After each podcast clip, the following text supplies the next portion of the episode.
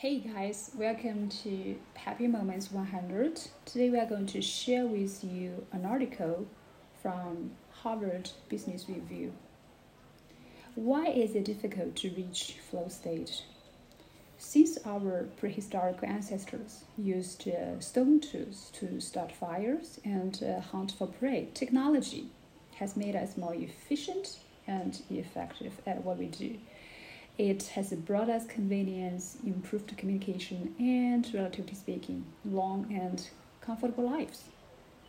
However, any good thing taken to extreme becomes bad.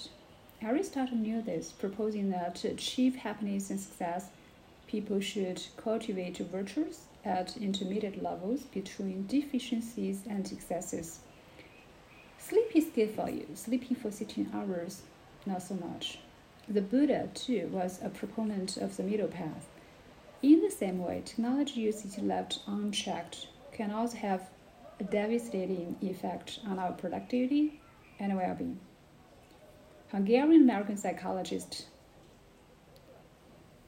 Mihaly Csikszentmihalyi coined a psychological uh, term state of flow back in 1975 as a state of deep immersion in a single task where the rest of the world seems just slips away.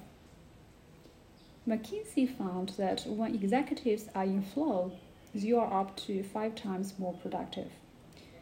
Yet today's typical workplace is characterized by the sight and sound of desktop and smartphone notifications, keeping executives in a state of hyper responsiveness that would make Ivan Pavlov proud.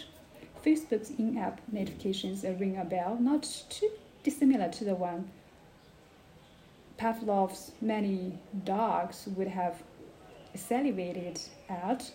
Push notifications are sapping our ability to get into flow, to do our best work, and to leave the office feeling truly accomplished. Instead, we are more likely leave the office feeling like we've work all day with little to show for it.